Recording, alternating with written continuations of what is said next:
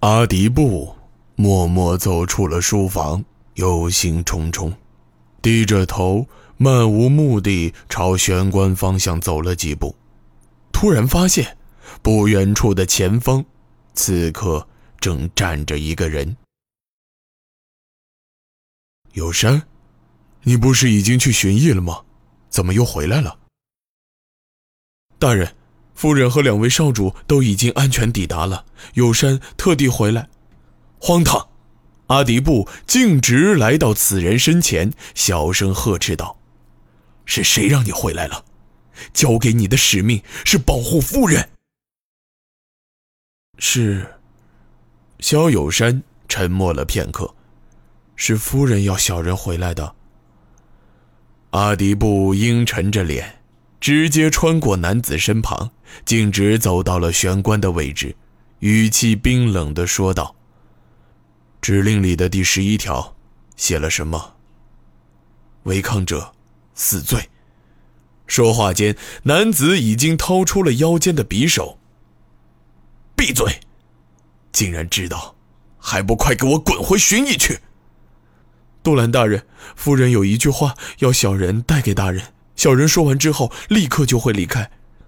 阿迪布并没有转身，只是微微点了点头，小声应道：“我知道夫人要说什么，你且回去告诉夫人，阿迪布很快就会去寻医找他，让他和孩儿们不要担心。”是，属下明白了。大人，请保重。话音刚落，男子的身影就已经彻底消失在屋角的阴暗之中。阿迪布紧锁双眉，小声叹了口气，小心翼翼推开门，朝屋外走了出去。阿迪布缓缓来到庭院之中，虽然已经接近五月，但起风的时候，金门还是十分的寒冷。不过寒风却让阿迪布精神一振，他抬起头。见到天空之中有不少光亮，院子里此刻十分安静，除了火把的光亮，天空中覆盖着厚厚的云层，月亮时隐时现，显得十分羞涩。阿迪布走到靠近围墙边缘的一张石桌前，坐了下去。石桌上一直放着一把宝剑，看来他离开的这段时间，这把剑也一直有人擦拭。这把剑来自于一个汉族的军官。当年杨孝义攻打邪京之时，朝北一路突进，所向披靡，仅凭三千人马就攻到荆门城下。十镇诸王畏惧杨孝义，即使手里捏着数倍的兵马，都无人敢去迎战，甚至连协金王的命令都已经失去效力。阿迪布当时还仅仅只是一个百人长，但他知道，杨孝义孤军深入，虽然勇猛无敌，但是战线拖得太长。补给一定无法跟上。阿迪布费尽钱财凑齐了一千骑兵，摸清了西军补给部队的行动规律，趁一次杨孝义发动进攻之际，连夜偷袭了这支负责补给的兵马。这是一支只有百人左右的部队，他原以为这会是一场手到擒来的战斗。但阿迪布却万万没有想到，即使只是一支提供补给的部队，却同样强大到令人发指的地步。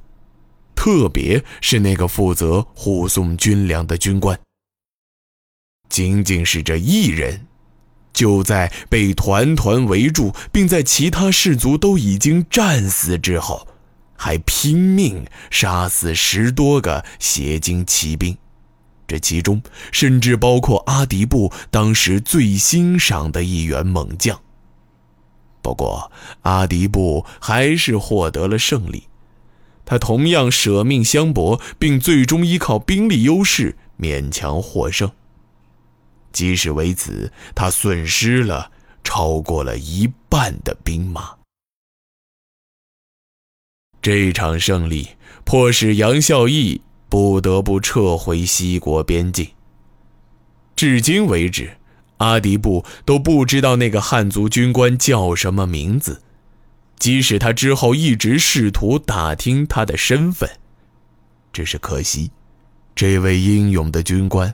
很可能只是骠骑军中一个不起眼的小人物，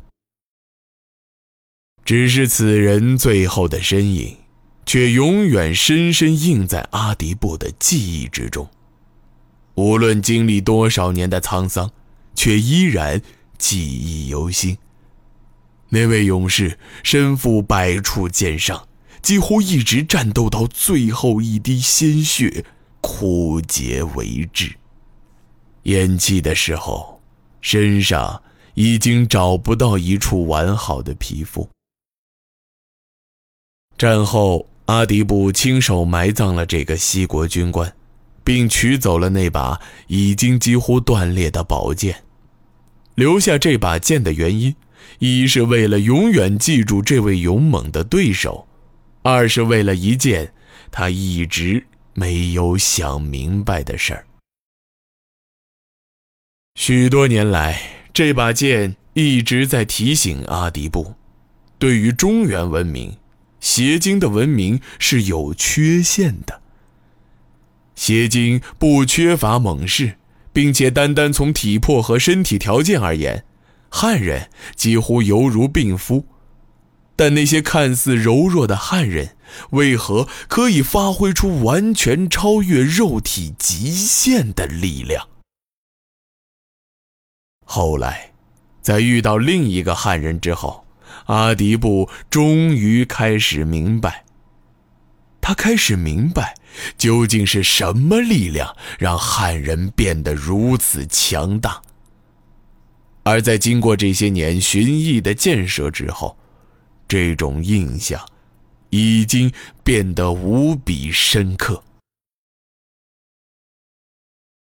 阿迪布露出一阵淡淡的微笑，他举起桌上的剑，突然想起了好些事。他想到两个孩子，也想到陪伴自己多年的普吉满。他不过是一介平民，而普吉满却是耶律氏的公主。自己虽然为国家的事尽心尽力，却一直不在家中。普吉满几乎是独自将两个孩子养大，其中的艰辛，阿迪布一想起来，就觉得对不起他。空中依然是一片阴沉，但再过不久，天就要亮了。时间不多了。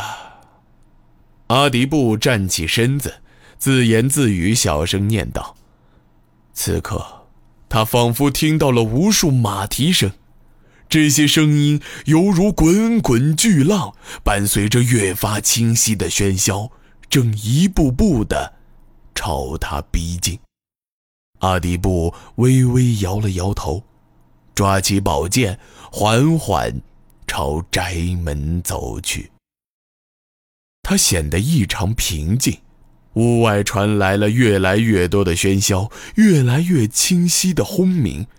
他似乎见到无数战马在门外匆忙掠过，见到无比耀眼的火光正在熊熊燃烧。阿迪布拔掉厚重的门栓，拉开了枢密使府的大门。刹那间，一阵热浪迎面袭来，眼前已是一片狼藉。大人，阿迪布吃了一惊，他突然听到了一个熟悉的声音，循声望去，只见一匹黑色的巨马已经站在他的面前。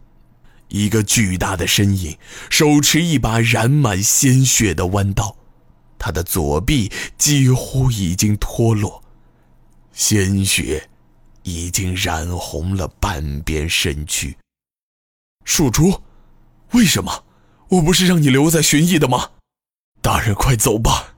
陛下已经死了，黑海川大人也死了。阿迪布怔住了，但他却似乎已经明白了所有的一切。